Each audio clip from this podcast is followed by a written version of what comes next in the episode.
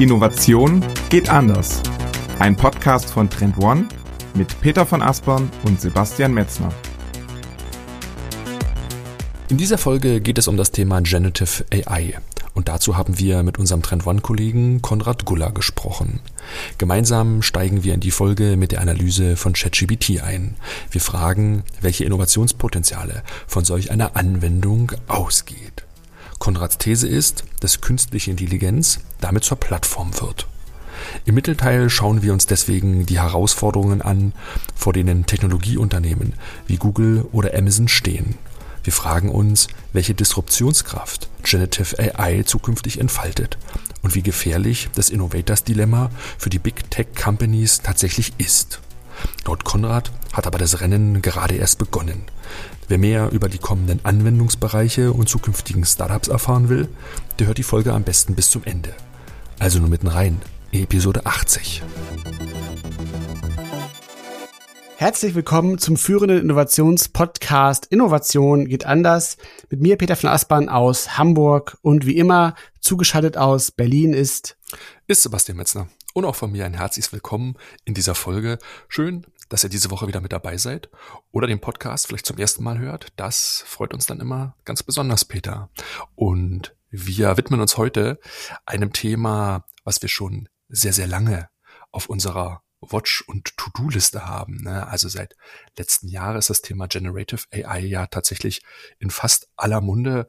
Und ja, wir haben uns viel Zeit genommen, haben uns auch ein Stück weit zurückgenommen mit dem Thema, haben uns das sehr, sehr intensiv angeschaut, sind so ein bisschen an die Seitenlinie getreten und haben von außen auch mal drauf geguckt, zoomen immer wieder raus, um uns einfach mit diesem Thema, was denke ich super wichtig ist, total fundiert auseinanderzusetzen. Und darüber wollen wir in dieser Peter Doppelfolge einmal darüber sprechen. Ja, absolut. Und ähm, ja, du hast es ja selbst schon auch gesagt, dass äh, da auch schon ganz viel natürlich zu äh, veröffentlicht worden ist, äh, erzählt zu worden ist, geschrieben zu worden ist.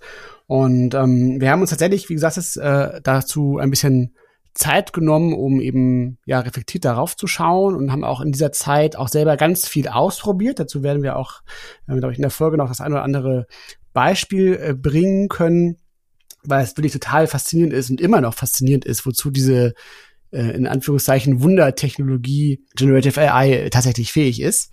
Und in, ja, in unserem Podcast wollen wir natürlich auch insbesondere aus Innovationsperspektive auf dieses Thema schauen, weil das natürlich ein total spannender Case ist, ähm, zum Beispiel im Punkto Disruption des Suchmaschinenmarktes, in puncto auch Transformationswirkung dieser disruptiven Technologie auf verschiedene Berufsbilder und natürlich ist auch das Stichwort Innovators Dilemma ähm, mit dem Red Alert bei Google, der ja inzwischen schon so ein Stück weit legendär fast ist, da ein ganz spannendes äh, Anschauungsobjekt.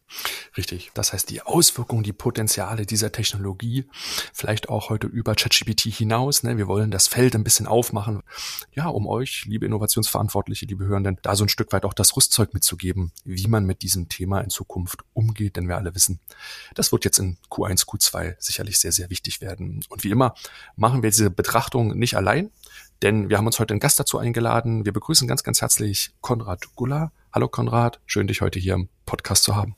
Hey, danke, dass ich dabei sein darf. Ja, großartig. Moin Konrad. Ja, wir alle bei One, wir kennen dich ja schon recht gut und wir kennen dich als ja, leidenschaftlichen Entrepreneur und auch Gründer. Und darüber hinaus bist du auch ein hochgeschätzter Experte bei uns im Unternehmen, wenn es um das Thema künstliche Intelligenz geht. Und ähm, deshalb bist du auf jeden Fall genau der richtige Ansprechpartner für diese Folge. Und bevor wir jetzt inhaltlich starten, lass uns doch kurz mal über deine, deine Vita und deinen Werdegang gehen und rausfinden, ähm, wie der Mensch Konrad Guller eigentlich zu dem Mensch geworden ist, der er heute ist. Ich habe da von einer Weile schon mal drüber nachgedacht, was mich so antreibt und es ist auf jeden Fall Neugier. Also das ist, glaube ich, schon immer in mir drin, neugierig zu sein, vor allem auch mit technischen Themen. Also ich bin aufgewachsen mit äh, Computern zu Hause. Also der C64 war mein erster Computer, beziehungsweise der von meinem großen Bruder. Und es war also vollkommen normal für mich, dass äh, man Computer zu Hause haben konnte. Und äh, dann sozusagen mit dem Aufkommen des Internets, äh, da bin ich so 98 das erste Mal reingestolpert. Ich war schon immer daran interessiert, mich kreativ irgendwie auszutoben. Also ich fand Werbeagenturen und sowas super spannend als Jugendlicher und dachte auch, da wollte ich auf jeden Fall arbeiten. Und 1998 war ich dann auch in der Werbeagentur. Ich habe so mit Photoshop damals angefangen. Und dann bin ich ihm 1998 äh, in das Büro von einem Entwickler reingestolpert in der Agentur und habe dieses Internet gesehen, habe gedacht, holy future. Und äh, ich fand es einfach super interessant, dass man dort interaktive Dinge machen konnte. Also weg von der Anzeige hin zu, da ist was Interaktives, da ist ein Interface, da gibt's Button, da können dann Leute draufdrücken. Und hab dann, bin dann praktisch nach Hause und meine erste Webseite designt und gebaut. Und ich habe dann, äh, ich, also ich bin 14 Tage vom, äh, äh vor 9-11 äh, zur Bundeswehr. Ähm, aber ich habe an dem Tag, bevor ich mich halt äh, bei der Bundeswehr gemeldet habe, bin ich noch zum Amt und habe mein erstes äh, Geschäft angemeldet, weil ich wusste, wenn ich äh, das drei Stunden später mache, dann muss ich jemanden fragen und der wird wahrscheinlich Nein sagen. Und ich habe halt gedacht, ich nutze die Zeit bei der Bundeswehr, mein erstes Unternehmen aufzubauen. Ähm, das habe ich dann auch gemacht. Also ich habe dann sozusagen meine erste Internetagentur dort äh, aufgebaut, Webseiten angefangen zu bauen. Und das habe ich irgendwie immer gemacht. Und dann äh, bin ich Mitte der 2000er wurde äh, Video und, und Multimedia sehr. Und ich habe schon seit 2000 mit Flash damals gearbeitet. Also ich weiß, ich habe schon so die ersten Multimedia-Anwendungen mit Ton und, und Audio 2000 hochgeladen und geguckt, wie kriege ich die 200 Kilobyte durch die Leitung. Und dann äh, habe ich das immer mehr gemacht. Dann kamen größere Aufträge für coole Firmen wie Ikea. Und wir haben geguckt, wie können wir praktisch interaktiv Film äh, ins Netz bringen. Und es hat viel Spaß gemacht. Und dann bin ich 2006 äh, zur Markenfilm. Das ist die Europas größte Werbefilmproduktion. Äh, ich habe damals mit denen einige Projekte gemacht. Und ich habe gedacht, eigentlich wäre es total spannend, was zusammen zu machen, weil die sind Film und ich bin interaktiv. Und dann kam äh, der damalige Geschäftsführer, mit dem war ich dann unterwegs im Auto und dann fragte er mich, hey, ich glaube, wir müssen was zusammen tun. Und das haben wir dann gemacht und äh, haben dann äh, dort die Interactive gegründet bei der Markenfilm und dort auch immer wieder neue Dinge gebaut. Also ich bin sozusagen immer neugierig gewesen auf neue Technologie, auf neue Dinge, die es gibt. Und wie kann man das umsetzen? Wie kann man damit auch Geschichten erzählen? Klar, ne? äh, damals noch viel in der Werbung. Und äh, ich habe sehr viel recherchiert, auch damals schon. Und das führte mich dann eigentlich in mein nächstes Startup. Und das habe ich dann 2011 gegründet, auch mit der Markenfilm zusammen. Als damals keine, es war noch vor Pinterest. Und äh, 2009 war, es, war ich sehr frustriert mit Google und habe gedacht, ich brauche eine neue Suchmaschine. Und äh, die basiere ich auf dem, was Leute sammeln, weil ich ja auch viel sammle. Also ich brauchte so eine Sammelmaschine und wollte das, was die Leute sammeln, analysieren und daraus eine Suchmaschine bauen, die Antworten liefert. Und das bringt uns vielleicht sogar schon sehr in das Thema, was wir heute, heute auch besprechen. Da ist jetzt plötzlich so eine Maschine, mit der kann ich reden und die gibt mir Antworten. Faszinierender Werdegang und war mir tatsächlich gar nicht so sehr bekannt, aber wird jetzt natürlich, wenn wir die Puzzleteile so jetzt von dir gehört haben, total bewusst, warum du heute so wahnsinnig auch dich mit diesem ganzen Thema Generative AI auseinandersetzt und dich da auskennst und macht das auf jeden Fall für mich nachvollziehbar. Aber lass uns vielleicht mal bei diesen persönlichen Betrachtungsebenen bleiben, ne, die, die dich ja ausmachen. Und wenn wir jetzt auf, auf ChatGPT schauen, ne, letztes Jahr im November kam das Tool ja raus. Kannst du dich noch an den Moment erinnern, als du das erste Mal das Interface geöffnet hast, eine erste Frage formuliert hast und das Ergebnis gesehen hast, äh, wie war der erste Moment, die erste Interaktion damals mit ChatGPT? Das war tatsächlich äh, am 29. November oder 28. Weil ich glaube, es war ein Sonntagabend oder was. Und ich bin direkt drauf, habe mich direkt angemeldet. Ich, ich will rein, lasst mich rein. Und ich war total geflasht. Also es war sofort klar, das ist hier ein Gamechanger, weil ich sofort angefangen habe, äh, mir Dinge zu prompten, zu generieren. Also ich, ich äh, muss dazu sagen, ich ähm, habe war schon mit Bilderprompten relativ viel unterwegs. Also damit habe ich angefangen, äh, ich würde sagen Ende 21, Anfang 22.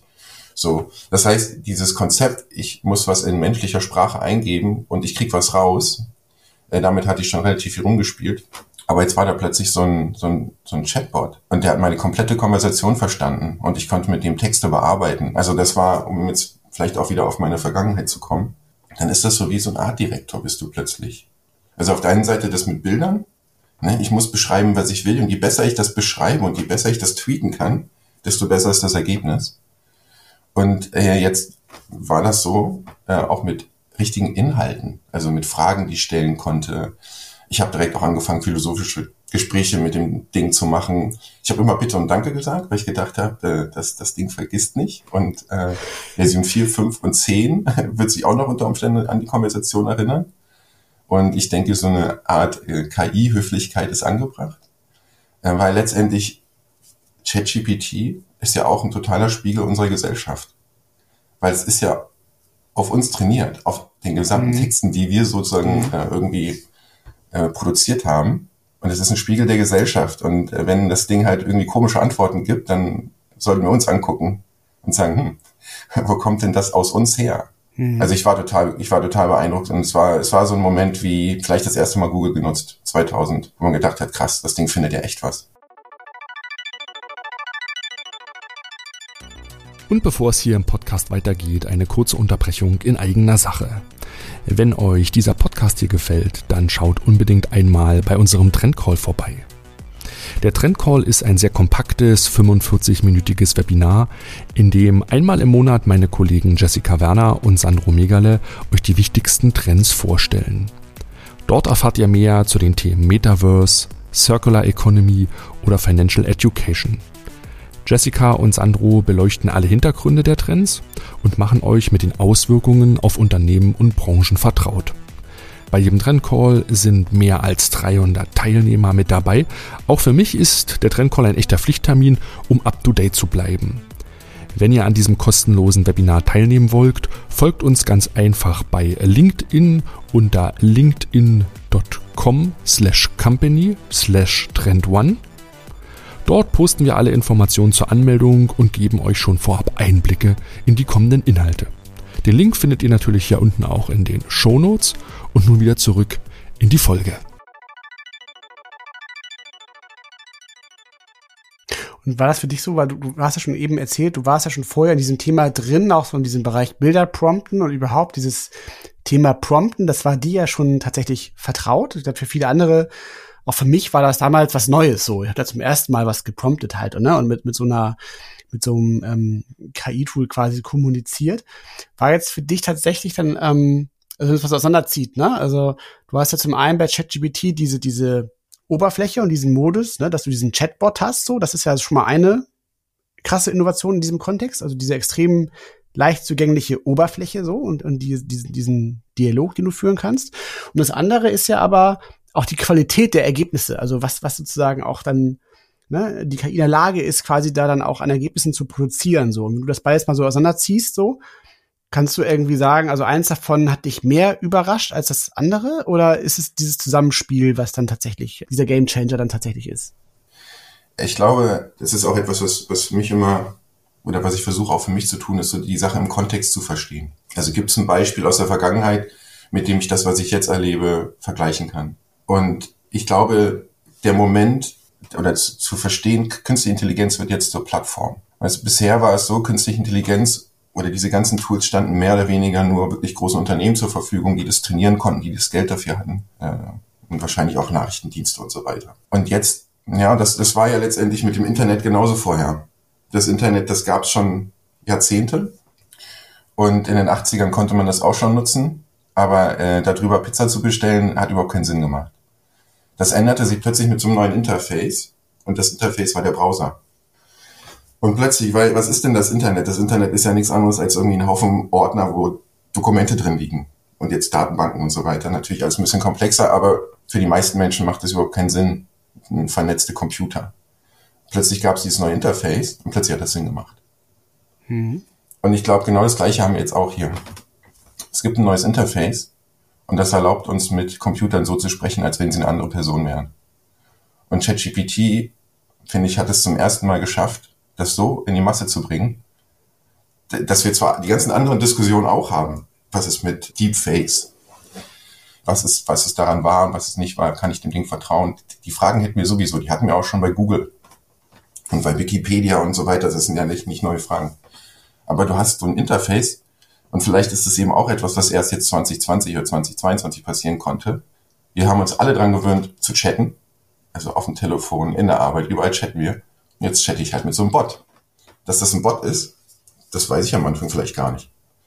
Und genau deswegen ist es so, ist es so ein Gamechanger, glaube ich, dass wir so ein neues Interface haben und das ist Star Trek. Ja, das ist wie Star Trek. Du redest plötzlich wie mit dem, mit der Maschine. Wir haben uns daran gewöhnt, in den Raum Alexa reinzurufen mhm. und Alexa hört. Und jetzt kann ich mit dem Computer reden und der kann mir Texte verfassen, Gedichte verfassen, der kann mich inspirieren, der kann Bilder generieren und der wird auch demnächst Videos generieren und äh, alles wird generiert. Wir werden praktisch die Art Direktoren des Inhaltes und ich glaube, es ist, ein, ist so eine Art Gutenberg-Moment, den wir gerade erleben und die Demokratisierung der Inhaltserstellung. Und das wiederum lässt uns als Menschen uns auf das vielleicht auch fokussieren, was uns Menschen so stark ausmacht, nämlich unsere Kreativität.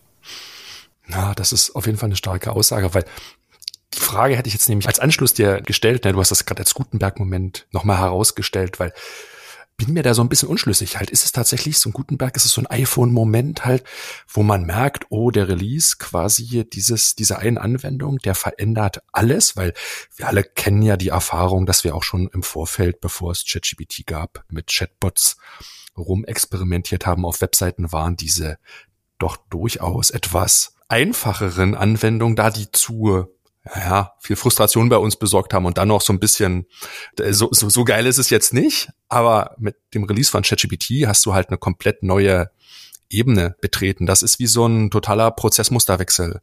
Das heißt, im Vorhinein sind alle irgendwie mit dem Wälzer im Hochsprung über die Latte gesprungen und dann wurde auf einmal der Flop erfunden. Und dann konnte ich auf jeden Fall mindestens 50 Zentimeter höher springen, so, so ein Quantensprung so.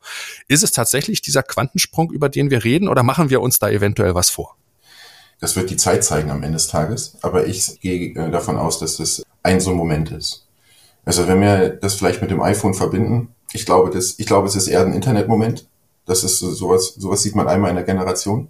Und eben dieses, dass daraus eine Plattform wird, auf der neue Dinge erstellen. Vielleicht passt es mit dem iPhone und mit dem App Store ganz gut zusammen. Weil das iPhone alleine das wäre ein Telefon gewesen und wenn Apple der einzige gewesen wäre, der jetzt noch Software dafür entwickelt hätte, dann äh, hätte, wäre diese Ökonomie gar nicht entstanden. Und plötzlich äh, ist da ein neues Interface, ein Touch-Interface, das das Internet komplett anders nutzbar macht. Ja, also wir können, ich weiß nicht, ob ihr euch noch daran erinnert, wie das Internet vor dem iPhone war. Oh ja. Genau, und äh, es hat also das Internet auch, es hat ein komplett neues Internet geschaffen, das mobile Web. Es hat das Social Web komplett zum Explodieren gebracht. Und das Social Web war auch vorher schon da. Es war nur furchtbar umständlich eigentlich. Ne? Also Foto machen mit einer Kamera, Kamera anstecken am Computer, Foto rüberladen und so weiter. Also der Prozess, ein Foto zu scheren, war halt umständlich und plötzlich war das nur noch ein Klick. Ja? Das war dieser One, One-Touch-Share, ne? wie es Amazon mit dem Kaufen gemacht hat. Konnte man jetzt plötzlich einfach Content super leicht teilen, ein neues Interface. So, und jetzt haben wir ein neues Interface und wir können Content super leicht generieren. Und zwar jeder. Und zwar äh, auf, in einer Qualität, wo sich viele Leute erstmal jetzt Sorgen machen. Weil alle die Mittel, ich sag mal jetzt, das ist jetzt vielleicht böse ausgedrückt, das soll aber gar nicht böse klingen, aber Mittelmaß können wir uns nicht mehr erlauben. Das kriege ich jetzt von so einem komischen Roboter. Ja, also mein, mein 15-jähriger Sohn kann jetzt einen Blogartikel besser wahrscheinlich schreiben als ich, wenn ich das alleine gemacht hätte. Sage ich jetzt. Auf jeden Fall kann er schneller. Und du hast jetzt diese großen Modelle und darauf bauen jetzt andere Leute ihre neuen Startups auf. Mhm. Da, da würde ich gerne mal einhaken. Ähm, also, weil das, das, ist, das ist auf jeden Fall ganz, ganz spannend. Also, wenn man das mit dem iPhone-Moment vergleicht, glaube ich, dann, dann äh, sind da ja zwei Aspekte. Das eine ist ja beim iPhone war eigentlich ja die, die wegweisende Innovation war ja eigentlich tatsächlich dieses Interface. Also wenn man das Endgerät als Interface nimmt, weil die ganzen Technologien, die ja drinstecken, die waren ja gar nicht neu. Also es gab schon GPS vorher, ähm, äh, Touchscreen gab es auch schon, also dieses Multitouch, das war schon, das war vielleicht doch, okay, das war neu, aber es war schon sehr stark bezogen auf das Interface so.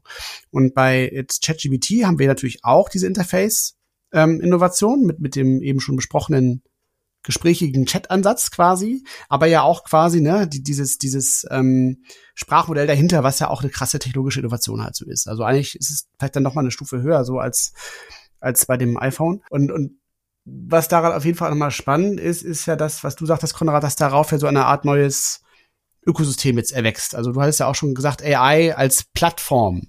Und gut, das ist jetzt vielleicht auch wieder so ähnlich wie beim, beim App Store. Das ist, man hat ja auch damit eine Plattform erschaffen und damit auch diese App-Ökonomie dann begründet. Und, und wenn ich dich richtig verstehe, sagst du jetzt ja auch, dass auf dieser Basis eben jetzt ähm, das passiert ja auch. Du hast ja diese Datenbank mit den über 1000 AI-Startups, die du da ja schon gefunden hast. Das müssen wir auch nochmal in den Show Notes verlinken. Das ist total krass, ganz geiles Archiv. Und da will ich genau verstehen, wie das funktioniert. Also wie, also ähm, können dann tatsächlich dann diese ganzen Startups auf dieser Technologie dann dann aufsetzen oder wie wie genau funktioniert das, dass dieses Ökosystem da entstehen kann? Also als das als das Internet Anfang der 90er Jahre zur Plattform wurde, entstanden ja komplett neue Firmen, die es vorher nicht gab. Mhm. Also ein Google ohne Internet würde keinen Sinn machen. Äh, Streamingdienste, Netflix, Spotify würden alle ohne Internet keinen Sinn machen. So, und in diesen, sagen wir mal, von 1997 bis 2021 ungefähr, äh, gibt es so ein paar Untersuchungen, entstand halt eine Unternehmenswertschöpfung in diesen 24 Jahren, weil das Internet zur Plattform wurde, von 12 Billionen Euro, deutschen Billionen. So, in diesen 24 mhm. Jahren ist, war das eine, die Wertschöpfung.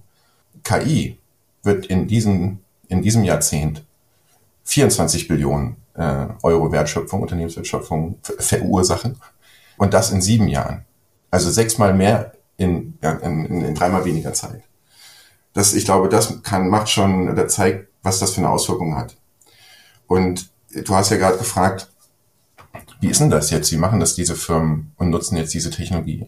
Als Anfang des 20. Jahrhunderts Elektrizität plötzlich immer mehr sich ausbreitete, haben schlaue Leute sich gefragt, hm, wo kann ich jetzt Elektrizität reinpacken? Und plötzlich hast du eine Waschmaschine. Ne? Und, und diese, plötzlich entstehen diese Maschinen, wo jemand sagt, ich habe jetzt hier Elektrizität, ich habe jetzt dieses neue Netzwerk. Und was kann ich jetzt damit ausstatten? Beim Internet war das das Gleiche. Und jetzt kann man sich fragen, okay, ich habe jetzt diese smarten Modelle. Wo kann ich denn jetzt das Smarte reinbauen? So, und dann gibt es Services, die, äh, mit denen kannst du plötzlich eine PowerPoint-Präsentation prompten. Oder äh, du promptest dir Finanzdaten. Ich habe letztens was sehr Cooles gesehen. Da hat jemand, der viel das in Excel nutzt, ähm, ChatGPT oder GPT-3, der hat den äh, Jahresbericht von BMW genommen und hat äh, praktisch die Tabelle mit den wichtigsten Zahlen sich rauskopiert und hat sie dann bei ChatGPT reinkopiert und hat gesagt, was siehst du denn hier für Probleme? Und das hat sie dreimal gepromptet und es kamen immer wieder unterschiedliche Ansätze von GPT, aber das waren jetzt plötzlich Fragen, die sie untersuchen konnte. Fand ich total spannend. Mhm. Ähm, also und auf der anderen Seite, also das heißt, entweder baut die Firma das so ein, dass ich gar nicht weiß, dass sozusagen ähm, OpenAI drunter ist, um jetzt bei dem Beispiel zu bleiben. Aber man kann das auch so machen. Ich habe gestern einen Anbieter gesehen von einer Software für Customer Support und die haben das auch mit, äh, mit einem Sprachassistenten verbunden und haben praktisch einen Premium-Service eingebaut, der es dir erlaubt, sozusagen ChatGPT als dein Customer Support zu nutzen, mit Sprache. Und das Einzige, was ich machen muss, also ich, ich nehme jetzt mal, ich bin jetzt äh, ein Autohaus und ich möchte gerne ChatGPT ähm, an meinem Telefon dran haben. Wenn Leute anrufen, ist ChatGPT mit meiner Datenbank verbunden und kann alle möglichen Antworten geben. Reifenwechsel, Termine ausmachen und so weiter. Mhm, mh. So, und die bauen diese Software oder dieses Feature in ihre Software ein. Und wenn ich das nutzen möchte als Autohaus, dann gehe ich zu OpenAI, mache dort einen Account, hinterlege dort meine Kreditkarte, weil es ist ja tokenbasiert. Und dann nehme ich den API-Key und den kopiere ich dann in die, in die Software rein. Das heißt, ich als Anbieter kann diese Premium-Services anbieten, aber ich muss mich nicht um das Payment kümmern. Wenn, wenn mein Kunde das smarte Tool nutzen will, dann muss er praktisch äh, sich bei OpenAI den API-Key holen. Und das fand ich extrem smart. Und ich glaube, das werden wir immer mehr sehen. Dann also ist quasi ein, ein ganz wesentlicher Schlüssel für dieses Ökosystem diese Verfügbarkeit dieser API, so dass ich quasi daran andocken kann und meine Lösung damit dann ähm, verdrahten kann. Dann wäre jetzt meine Folgefrage nochmal, ähm, um das mal zu vergleichen jetzt auch mit diesem Beispiel mit dem Stromnetz. So, das, ich finde, das, das ist, auch so. Ich mag das Beispiel immer sehr gerne, weil das ist ja halt diese, diese Grundlageninnovation Elektrizität, ne, die dann entstanden ist. Und dann kamen ja ganz viele Folgeinnovationen halt so. Also dann, dann braucht ihr ein Stromnetz zum Beispiel halt, dass man dann die Waschmaschine dann zu Hause irgendwie anschließen konnte, so, ne? Und ähm, aufgrund dieser Folgeinnovation, die es dann gegeben hat, wie eben dann dieses, dieses Stromnetz zum Beispiel, das kann man ja auch als Ökosystem dann bezeichnen, gab es dann ja diese ganzen Firmen, die dann da neu entstanden sind, genau wie jetzt auch bei dem Internet-Beispiel oder eben auch bei AI, die auf diesem Ökosystem wachsen konnten. So. Was vielleicht in der Vergangenheit aber immer so ein bisschen anders war, ist, dass diese Grundlageninnovationen meistens eigentlich von, von öffentlichen Organisationen erschaffen wurden. Ne? Also quasi äh, ganz viel Wissenschaft so aus Universitäten heraus oder das Internet zum Beispiel ja auch. Ne? Das ist ja aus so staatlichen Initiativen heraus gewachsen und wurde dann später quasi kommerziell adaptiert so. Und das ist eigentlich auch so ein Muster, dass eigentlich immer solche Grundlageninnovationen irgendwie so aus, aus, aus staatlichen Kontexten heraus entstanden sind. So, das ist jetzt aber hier anders. So, ne? weil OpenAI ist halt eine private Organisation. Aber meine Frage ist, also ist dann quasi jetzt dann aber OpenAI sowas wie so eine Art Monopolist oder gibt es auch andere Alternativen oder rechnest du auch bald mit anderen Alternativen, die auch solche Services anbieten quasi und dass äh, OpenAI dann eben auch nicht sozusagen der einzige Ernährer ist für dieses Ökosystem, sondern es da auch noch andere Ressourcen gibt, auf die man dann zurückgreifen kann. So, also wie, wie muss man sich das so vorstellen? Ja, also äh, ist vollkommen richtig. Es gibt, es gibt jetzt schon andere Anbieter, die ich nutzen kann. Es gibt auch äh, Open Source Anbieter, die auch äh, genau aus diesen Gründen, die du genannt hast, man hat dann jetzt so einen Gatekeeper und der erlaubt einem auch plötzlich und sagt, das Model dürft ihr benutzen oder nicht benutzen. Genau. Weil, weil mhm.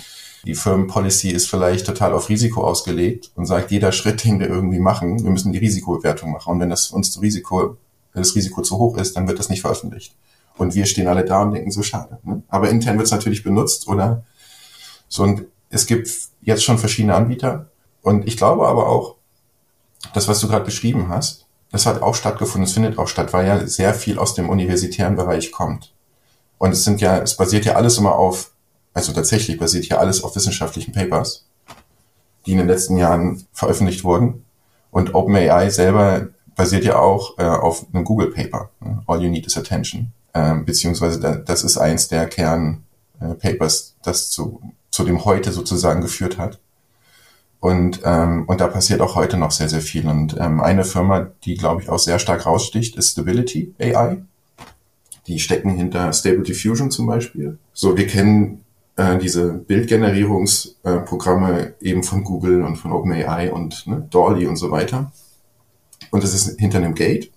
Also ich äh, darf bei Dolly bestimmte Dinge nicht schreiben. Ja, ich möchte bestimmte Bilder darf ich nicht prompten. Das verbieten die mir. Und äh, da fängt es ja schon mit Kultur an. Also ich bin ja ein Deutscher und ich bin aber jetzt sozusagen von einer amerikanisch äh, getriebenen äh, Firma äh, sozusagen zensiert. So und das funktioniert ja eigentlich nicht. Das und Stability ähm, AI hat äh, selber Modelle trainiert mit sehr sehr viel Geld, haben sie in die Hand genommen und haben sie komplett alles Open Source gemacht und das erste Modell, wenn ich mich recht erinnere, ist im Ende August, 20. August, glaube ich, war es letzten Jahres veröffentlicht worden. Ähm, Stable Diffusion und äh, in dem Moment explodierte praktisch dieser Bereich. Also ähm, Midjourney ist ja, glaube ich, auch vielen bekannt, basiert auf Stable Diffusion. Und es gibt mittlerweile sehr, sehr viele Plattformen und Webseiten, die diese Software nutzen und wirklich unfassbar tolle Ergebnisse bringen. Also Midjourney bringt auf jeden Fall schönere Ergebnisse, zum Beispiel als Dolly. Dolly ist ein bisschen genauer. Ne? Und es ist auch etwas, was wir lernen müssen. Diese verschiedenen Systeme, diese verschiedenen Anbieter, die funktionieren auch unterschiedlich. Und unter Umständen gibt es wirklich diesen neuen Beruf des Prompt-Ingenieurs. Ich meine, wir lächeln noch so ein bisschen drüber, ich bin mir auch noch nicht so ganz sicher. Aber ich habe vorgestern eine Anzeige gesehen von einer Google-Tochter, die jetzt einen Prompt-Ingenieur in San Francisco sucht ähm, mit einem Gehalt 250.000 bis 335, glaube ich, Jahresgehalt plus Anteile. Ich muss los. naja, in, in, San Francisco ist das so, bist du knapp an der Verhunger, verhungerst du knapp das reicht auch nicht Gehalt. Aber trotzdem, ne, das zeigt einem einfach, okay, ähm, hier passieren bestimmte Dinge und es, es geht zum Beispiel auch darum, wenn ich jetzt einen Service anbiete, der sowas, der mein, meinen Nutzern erlaubt, mit Sprache Content zu generieren, dann möchte ich, dass die möglichst ein gutes Erlebnis haben. Und bis jetzt hat man so eine User Experience, die Buttons mussten an der richtigen Stelle sein und bestimmte Dinge durften mich visuell nicht stören. Und jetzt muss ich es schaffen, dass das, was ein User sagt, so zu übersetzen, dass meine Maschine das beste Ergebnis liefert. Also da muss so eine Art Prompt Magic immer hinten dran stattfinden. Ansonsten wird es relativ schnell, also werde ich ähm, mich nicht durchsetzen können auf diesem Markt. Zu dem ganzen Thema Prompten und Auswirkungen auf die Jobs kommen wir gleich nochmal detailliert im zweiten Teil zu sprechen. Ich will auch nochmal so ein Stück weit, weil du es schon angerissen hast, verschiedene Anbieter, kleinere Firmen genannt hast, aber nochmal bei den eher größeren, bekannteren bleiben und fand aber auch dieses Strom oder dieses Elektrizitätsbeispiel von dir total augenöffnend, weil es natürlich dazu geführt hat, ist, dass Elektrizität überall enthalten ist, wie so Intel Insight, das, das ist da drinne, aber ja gut, verstehen jetzt, wie so Elektrizität funktioniert, das tun wir gar nicht.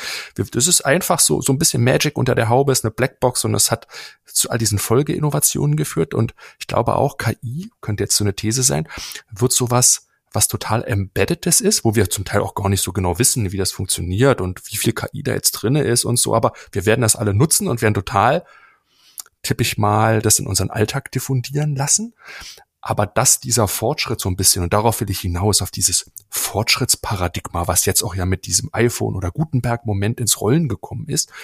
Ne, und wir wissen alle, du hast es gerade nochmal ausgeführt, aktuelles Version 3.5 am Markt. Ich glaube 175 Milliarden Parameter stellen dahinter. Ne? Wenn jetzt, man munkelt ja, wann die Vierer-Version rauskommt, aber es soll nochmal eine deutliche Steigerung sein. Sam Altman hat das ein bisschen zurückgenommen. Ne? Aktuell werden kolportiert, dass das so circa 100 Billionen Parameter sind, also krasse Steigerung. Was dadurch ja beginnt, ist dieser exponentielle Fortschritt, den wir ja eher gesagt, rückblickend so gut betrachten und bewundern können und total als ja natürlich halten. Aber wenn der vor uns liegt, dann ist das ein bisschen schwierig mit der Vorstellungskraft. Ne? Das heißt, wenn du auf den Fortschritt jetzt so blickst, was, was kann man da in der Zukunft noch mit dieser Technologie jetzt über Ökosysteme und Demokratisierung hinaus antizipieren? Was, was kommt dazu, wenn wir das exponentiell denken, jetzt in der Vierer-Version? Lass uns da vielleicht noch mal ein bisschen in die Zukunft gucken und bei den Großen bleiben. Das ist jetzt nur der Anfang. Ne? Wir reden gerade über den ersten Browser und versuchen uns jetzt vorzustellen, wie YouTube ist 1995. Und uns fehlen aber noch die, äh, allein die, die Codex haben wir noch nicht mal. Wir haben noch nicht mal die Internetleitung, um Video durch die Leitung zu bringen 1995, aber es gab schlaue Leute, die haben das vorausgesehen. Ja. Und die mussten dann eben warten. Und, ähm, ich beobachte diesen Bereich schon seit, ich würde mal jetzt sagen, intensiv fünf, sechs Jahren und bin mich habe mich immer an den an den ähm, wissenschaftlichen Papers lang gehangelt. So und ich habe gemerkt, krass, es wird immer schneller, immer schneller kamen neue so Durchbrüche raus, wurden veröffentlicht und standen vor allem auch dieser gesamten Community dadurch zur Verfügung. Also sozusagen Milliarden an supersmarten Gehirn denken plötzlich auf dieser Technologie und gucken, was gibt es da für Lösungen. Und ich, ich erinnere mich noch, ich habe vor vier Jahren ein Konzept geschrieben, wo ich gesagt habe, wir, wir werden jetzt demnächst anfangen, Kurzgeschichten schreiben lassen zu können. Wenn wir die länger schreiben lassen können, dann kann ich daraus Bücher schreiben oder Treatments schreiben für Filme. Und wenn ich das mache, kann ich irgendwann kann ich mir äh, Screenshots generieren lassen zu diesem Film und dann kann ich mir auch irgendwann einen Film generieren lassen. So, das war so ein bisschen die, die Milestones, die ich für die nächsten drei Jahre so gedacht habe. Wenn man jetzt ein Startup gründet, dann könnte man das so machen. Das war 2018, das weiß ich noch. Und jetzt ist es so passiert, ja. Und äh, wir werden in zwei Jahren sicherlich Hollywood-Filme prompten. Das passiert heute schon. Es gibt heute schon Filmproduktionen, die 75 Prozent ihrer Zeit einsparen bei der Videoproduktion. Heute schon mit Stable Diffusion. Das heißt, äh, heute kostet ein Hollywood-Film mehrere hundert Millionen und in drei Jahren kostet er vielleicht noch 10.000 Dollar. Weiß ich nicht. Ja, also über solche Skalen reden wir. Also es ist eine totale Veränderung der gesamten Content-Generierungslandschaft und Industrie. Äh, meine Tochter also ich habe drei Kinder im Alter zwischen 10 und 15. Und äh, mein Haus ist hier voller Alexas, weil ich irgendwann genervt war von den zerkratzten CDs. Ne? Kennen wir alle, die irgendwie Eltern sind. noch abends noch eine Geschichte irgendwie hören und dann springt die CD. Und ich habe das irgendwann alles weg und habe den einen einfach eine Alexa in den Raum gestellt. Und ich war total erstaunt, äh, wie, der, wie es für die Kinder den Zugang zu Content dramatisch verändert hat. Plötzlich war nicht diese kleine Bibliothek, die man zu Hause bei sich stehen hatte, die Kassetten, sondern plötzlich war alles zur Verfügung. Und ich weiß noch, ähm, meine kleine Tochter war fünf und hat mit einer, mit einer Freundin gespielt in ihrem Zimmer und ich ging vorbei, die haben nicht mitbekommen, dass ich irgendwie da in der Nähe war und dann hörte ich plötzlich, sagte sie zu ihrer Freundin, sag mal, kennst du Mozart? Nö. Ja, Alexa, spiel mal Mozart. Und dann hörten die einfach Mozart. Die haben nicht drüber nachgedacht. Meine Tochter oder unsere Kinder wachsen damit auf, dass sie mit Maschinen schon sprechen können und dass die dann irgendwas tun. Das heißt, für die ist das jetzt total normal, Bilder zu prompten und ähm, die werden irgendwann denken, wie Papa, Maus und Tastatur. Hä? Mache ich nicht, total doof. Wir werden, glaube ich, immer mehr sehen, dass wir die Programme, die wir nutzen und die Applikationen, die wir nutzen, über Sprache äh, nutzen werden. Und das ist total super, weil wir kennen das alle bei, bei Word und bei Excel. Es gibt super viele Funktionen und die haben es geschafft, diese Buttons alle so gut zu verstecken, dass ich sie nie finde. Und ich habe in der letzten Zeit so viel GPT äh, genutzt, wenn ich Excel nutzen musste und habe so viel Zeit gespeichert, Dinge gemacht, die konnte ich vorher gar nicht machen. Und das ist das, was jetzt kommt. Ich glaube, dass wir ganz, ganz viele Dinge in den nächsten Jahren machen werden können, die wir heute nicht machen können. Und das, äh, das wird die Arbeitswelt total verändern. Diese Technologie hat das Potenzial, die Arbeitskraft von einer Person in die von zehn zu verwandeln. So, und das, äh, wir reden über, reden über Fachkräftemangel in Deutschland. Ich glaube, dass diese Technologie äh, massiv uns helfen wird, dem entgegenzuwirken, weil wir neu trainieren können. Weil manche Jobs, die keiner machen will, werden auch nicht mehr von Menschen gemacht. Diese Jobs wollen wir auch nicht beschützen, weil die sind nicht gut für Menschen. Aber wir können die Menschen auf ein neues Level heben, hoffentlich. Und äh, für, auch für viel mehr Arbeitsumgebung sorgen, die viel mehr Spaß macht, wo die Leute sich wieder inspiriert fühlen, wo die einfach Dinge machen können. Und, ähm, und wir werden zurückblicken und denken, wir erinnern uns noch, wir haben Computer per Konsole benutzt. Ich habe meine Computer noch in DOS, also bevor Windows 95, äh, Windows 95 war da und ich habe trotzdem DOS benutzt, weil ich schneller war. Aber mal eben zehn Ordner zu verschieben, geht halt über ein grafisches Interface besser als über einen DOS-Befehl. Und deswegen will ich auch keiner mehr zurück zu DOS, außer du bist Entwickler und kannst schneller über die Konsole bestimmte Dinge machen. Und genau das gleiche wird auch demnächst so sein. Wir wollen nie wieder zurück zu Click and Touch. Ja, das ist, das ist total interessant. Ähm, ich finde also, du hattest ja vorhin auch schon ähm, über das Thema Kontexte gesprochen. Und, und ich finde, ein, ein guter Kontext so zum Vergleich zu dieser kreativen Transformation, wenn man so will, ist, finde ich, so dieses Thema, als die Fotografie erfunden worden war. Das, ich, ich kann jetzt das Datum leider nicht genau sagen, wann das genau gewesen ist so, aber auf jeden Fall war es damals so, also als die Fotografie aufkam, da gab es im Grunde auch so ähnliche Empörungswelle, ähm, ähm, wie jetzt zum Teil auch jetzt, wenn es um das Thema Kreativität geht, dass man sagte, ja Mensch, ähm, also früher wurden ja quasi ähm, also Gemälde angefertigt und typischerweise wurden ja die Gemälde immer so gemalt, dass sie versuchten, die Realität abzubilden. Ne? Also es gab eigentlich damals relativ wenig so abstrakte Kunst oder sowas, waren ne, wie so Vermeer und, und Van Gogh und so, die haben dann quasi versucht, wirklich so ähm, von irgendwelchen Fürsten und keine Ahnung, irgendwelchen herrschenden Persönlichkeiten diese, diese Porträts anzufertigen, die man heute so, so im Museum bewundern kann. Und als dann quasi ja die Fotografie aufkam, wurde quasi dieser Beruf des Porträtmalers hat natürlich äh, massiv in Frage gestellt. Und, und das fand man natürlich dann überhaupt nicht gut. Und ähm, hat das auch so, so ein Stück weit belächelt und gesagt, ja, aber äh, wie, was soll denn das? Also, Porträt, also Porträts sind doch total super und viel schöner und so. Und ähm, das hat sich natürlich ganz schnell erledigt. Und die Konsequenz war, und das ist das, das ist der spannende Punkt, dass dadurch überhaupt erst diese abstrakte Malerei so wachsen konnte. Also Expressionismus zum Beispiel halt wurde erst ja nach der Fotografie dann tatsächlich ähm, richtig gelebt und, und, und hat Einzug in, in die Welt der Kunst dann erhalten, weil man eben dann dem Job entledigt war, die Realität nachmalen zu müssten, zu müssen, sondern man konnte dann das malen, was man wirklich quasi als, als Künstler kreativ ausdrücken wollte, so. Das hat vorher niemand interessiert, so, ne? Und, und, und das ist, glaube ich, auch so ein Punkt, der hier auch so ein Stück weit vielleicht ähnlich ist, weil er eben diese kreativen Grenzen nochmal verschiebt und, und, und eben das, was, was du meinst, ne, dass alle dann Artdirektoren werden, ähm, eben dahin so ein Stück weit transformiert. Wobei das aber auch dann natürlich auch nicht anspruchslos ist, glaube ich so, ne? Weil ein Artdirektor zu sein ist ja auch ein schwieriger und komplexer Beruf und du musst eben die richtigen Fragen stellen und die richtigen Sachen auch dann nachher prompten, dass da was Gutes bei rauskommt halt so, ne? Das heißt, dieser, dieser kreative Aspekt so, der ist ja vielleicht sogar noch mehr gefragt als, als je zuvor, so, weil wenn das Handwerk der Ausführung nicht mehr so viel wert ist, dann ist ja die Idee noch viel mehr wert als vorher eigentlich. Ja, ich finde ich finde das einen ganz schönen Vergleich, den du gerade gemacht hast, der zeigt, dass da etwas entstehen kann, was man nicht voraussehen konnte. Genau, ja. ja. Und das ist auch eine gesellschaftliche Veränderung und das sehen wir jetzt hier auch. Das ist eine totale gesellschaftliche Veränderung. Und es gibt ja diese Fragen, wie gehen wir damit um und so weiter. Und das wird total spannend. Um auf Stability AI zu kommen, der CEO, der hatte auch einen sehr coolen Ansatz. Er sagt, wir müssen das Open Source machen weil erstens können wir es nicht bestimmten Firmen überlassen, die uns dann sagen, was wir dürfen, was wir nicht dürfen. Er sagt auch, die bösen Jungs haben es eh schon.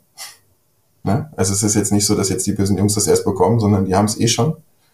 Und er meint, die großen Probleme, auf die wir jetzt stoßen durch diese neue Technologie oder die neuen Themen, die wir jetzt gesellschaftlich äh, erörtern müssen, die sollten wir auch gemeinsam erörtern. Und ich finde das ein total schöner Ansatz. Ich spreche auch mit einigen Lehrern ähm, wegen ChatGPT von Grundschule bis äh, Oberstufe. Und äh, auch dort ist was, was, also die Lehrer, die das Thema ähm, verstehen und sowieso sehen, hier passiert jetzt was und ich, wir können es nicht verbieten, sondern wir müssen gucken, wie können wir das einsetzen.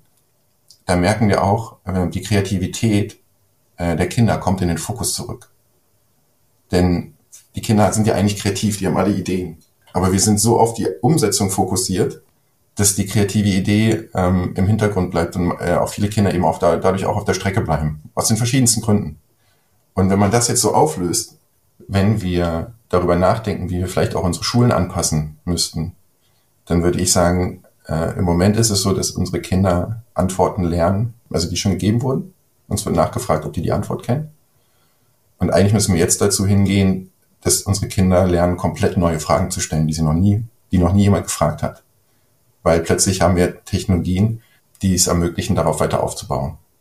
Weil die Antworten gibt mir jetzt eine Maschine. Ich muss nur die Frage kennen. Das erinnert mich so ein bisschen an Wikipedia.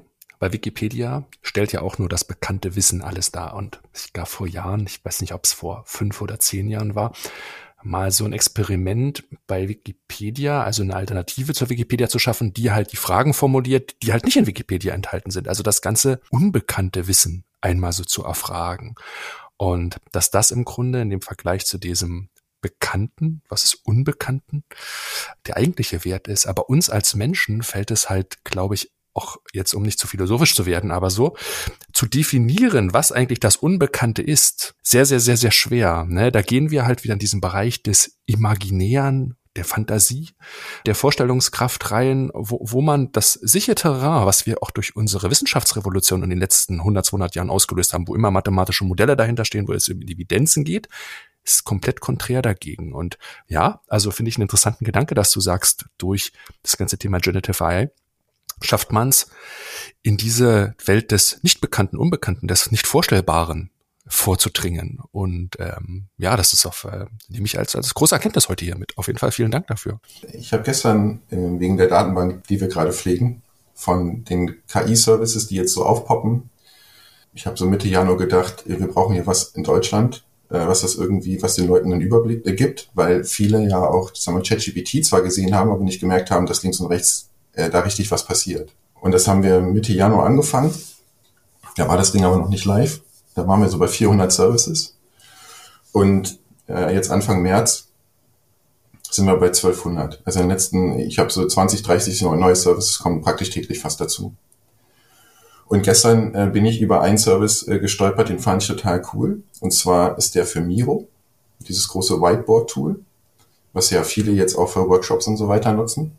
Und ich kann mir jetzt so ein ChatGPT als Teilnehmer zu meinem Miro-Workshop-Board einladen. Und der analysiert praktisch all das, was die Teilnehmer so auf ihre Zettel schreiben und gibt dann neue Ideen.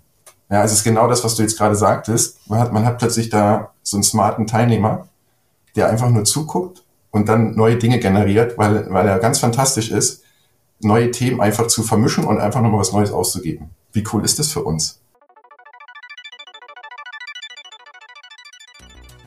Und an dieser Stelle ein kurzer Hinweis auf unseren Newsletter, den mein Kollege Jan-Sebastian Möller für euch zusammenstellt. Am wertvollsten ist der Newsletter für alle Innovationsverantwortlichen, die nach neuen Impulsen zur wirksamen Innovation suchen. Wir stellen euch dort monatlich exklusive Fokusthemen vor und präsentieren euch dazu die besten Mikrotrends.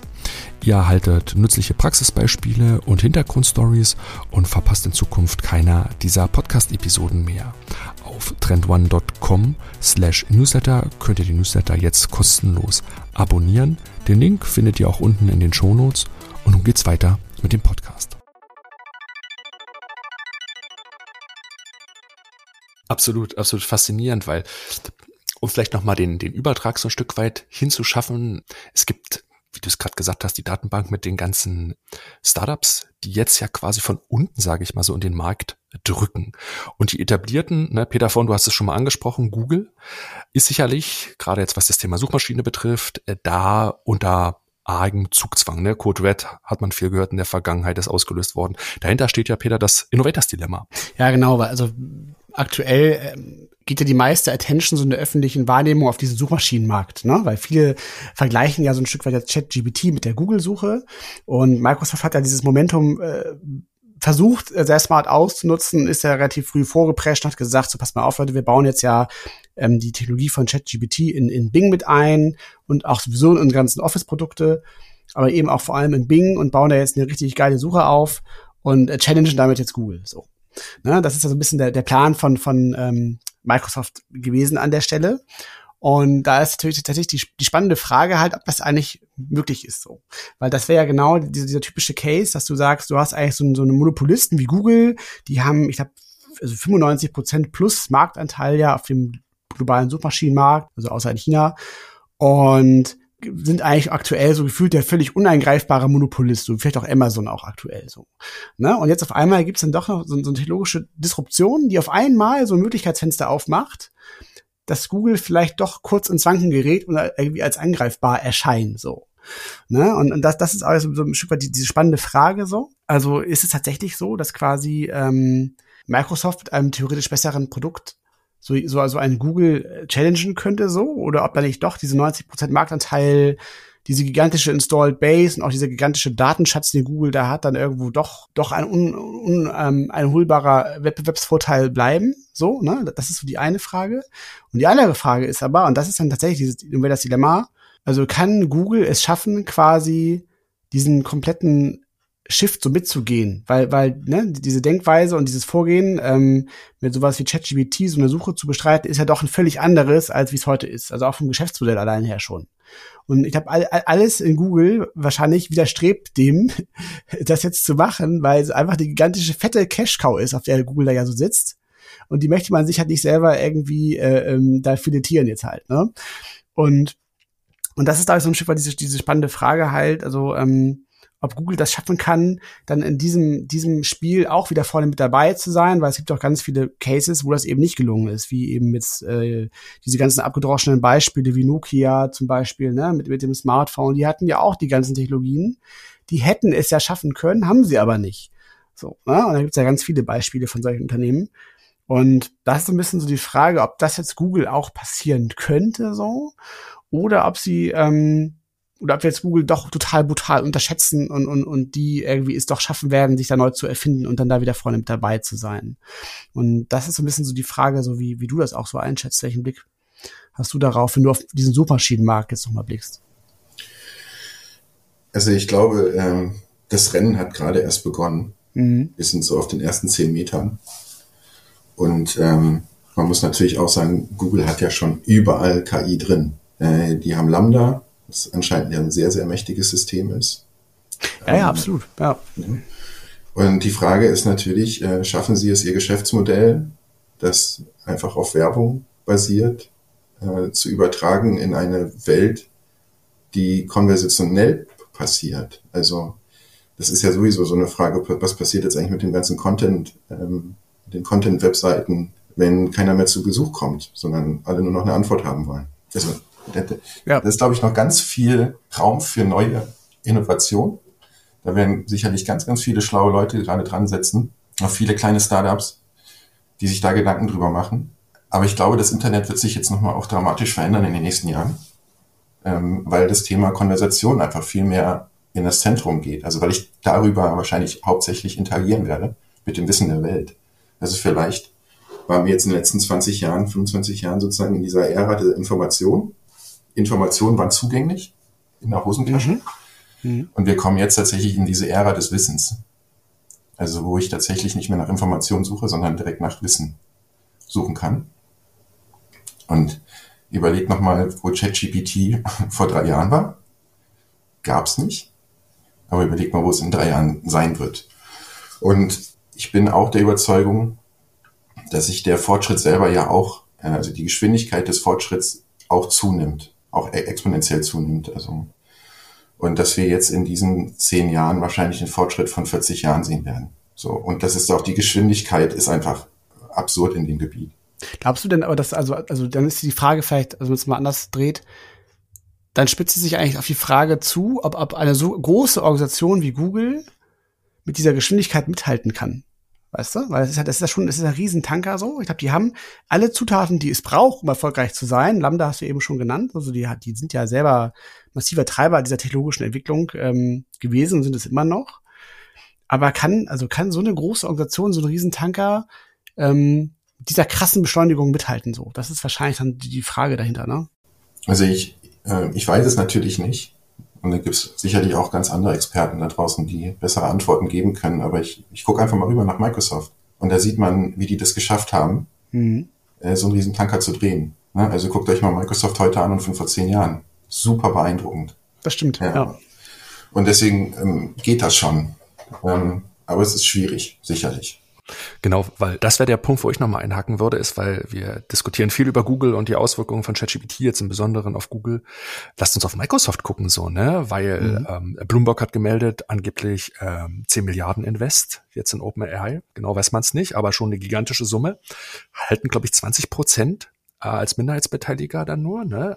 Das ist auf jeden Fall schon signifikant.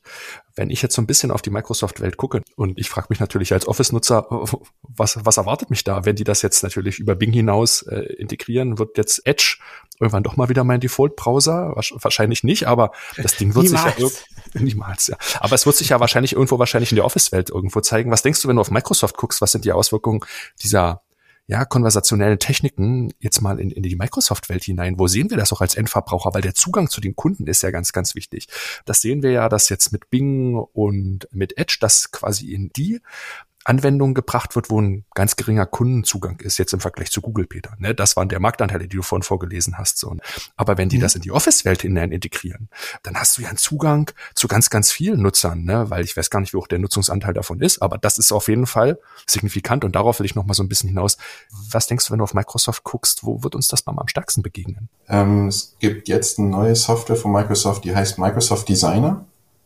Äh, da kann man sich im Moment auf die Warteliste setzen lassen um reinzukommen. Äh, ich habe mir das heute Morgen tatsächlich angeguckt. Und äh, das ist ähm, im Endeffekt ein Tool, glaube ich, fokussiert auf kleine und mittelständige Firmen, äh, die ihre gesamten Inhalte, die sie für, für ihr Geschäft brauchen, jetzt äh, prompten werden.